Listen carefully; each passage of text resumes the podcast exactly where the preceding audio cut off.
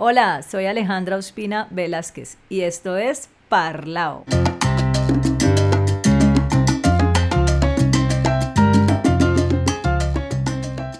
En 1991 hubo un eclipse total de sol en Colombia y una buena parte del mundo, uno de los espectáculos naturales más impresionantes.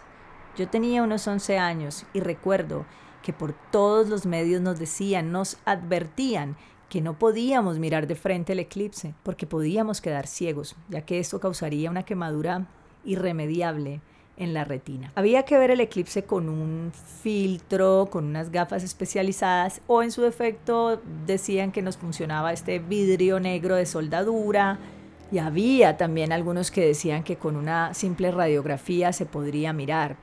Lo que pasó el día del eclipse es que yo lo miré lo miré sin gafas, sin ningún tipo de protección, por un instante. Fueron unos segundos, pero esos segundos bastaron para que yo quedara jodida. Sí, jodida, pensando que podía quedar ciega. Yo no le podía decir nada a mi mamá porque pues me iba a regañar, sabiendo que nos habían advertido que no podíamos ver de frente el eclipse. Entonces, nada, yo decía, Dios mío, Dios mío, rezaba todas las noches para no quedar ciega, para amanecer viendo igual y no un poco menos cada día. El tiempo empezó a pasar, y pasar.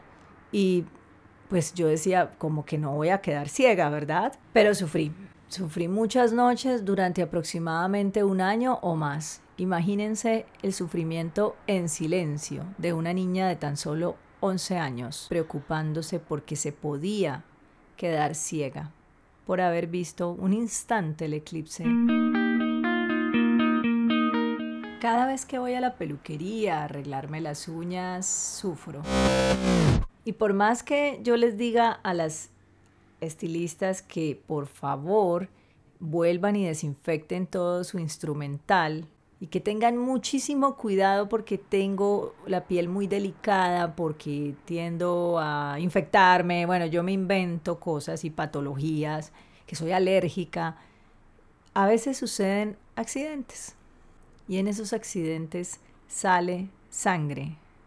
Y ustedes no se imaginan lo que esto significa para mí. Me empeliculo, me empeliculo pensando que me contagiaron de algo, desde el VIH, una hepatitis, una bacteria aún no huérfana, no identificada, se me va a caer la mano, el pie, no sé, o sea, pienso de todo.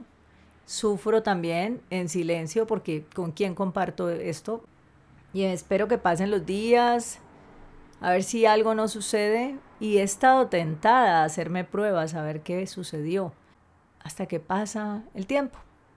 Y necesito nuevamente un manicure o un pedicure. Hace unos años estuve casada y dentro de ese matrimonio yo soñaba tener un hijo, para ser más exactos, una niña, me hubiera encantado una niña.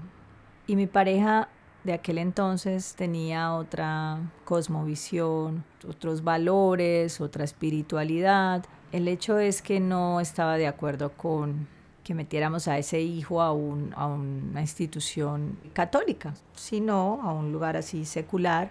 Tampoco estaba de acuerdo con, con impartirle la fe, pues para él el ser humano debe decidir cuando sea mayor de edad si quiere o no quiere creer en algo.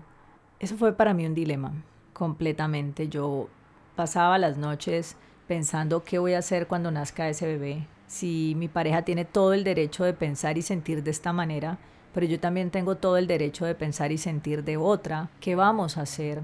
Esto, esto lo llevé a, a director espiritual, cura, psicólogo, o sea, lo hablé con todo el mundo, porque era realmente estresante para mí. Pensaba, cuando nazca, ¿qué hacemos? Cuando le dé miedo a, esa niña o a ese niño y, tenga una pesadilla, yo cómo no le voy a hablar del ángel de la guarda, cómo no le voy a abrazar y decirle, no sé, Dios te quiere, Dios te cuida. Y, me, quitaba el sueño pensar en eso, porque realmente iba a ser una, una negociación muy, muy fuerte. ¿Y qué pasó? Que me divorcié. Y en ese, en ese tiempo no hubo ni una asomo ni la más remota posibilidad de un embarazo.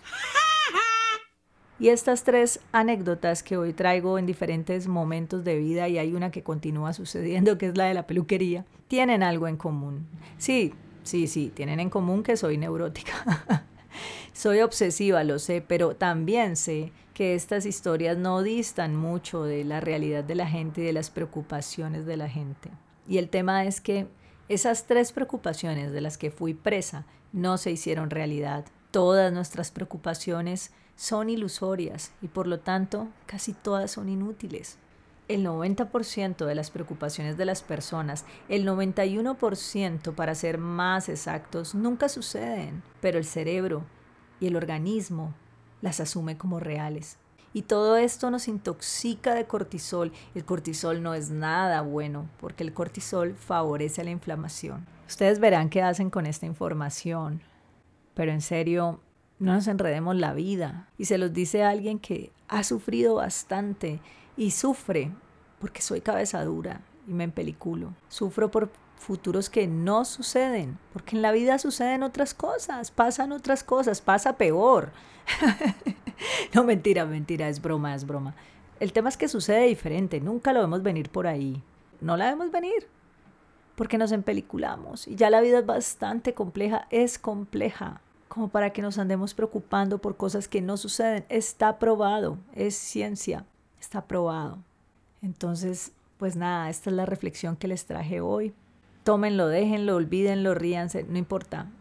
A partir de mi experiencia comparto un poquitico de esta angustia que nos agobia a unos más que a otros, yo sé, hay gente mucho más fresca, más liviana, pero hay gente como yo, un poquito toc, que se angustia y se preocupa y yo quiero decirles, abrazo grupal, no pasa nada, seguramente eso que te preocupa no sucederá.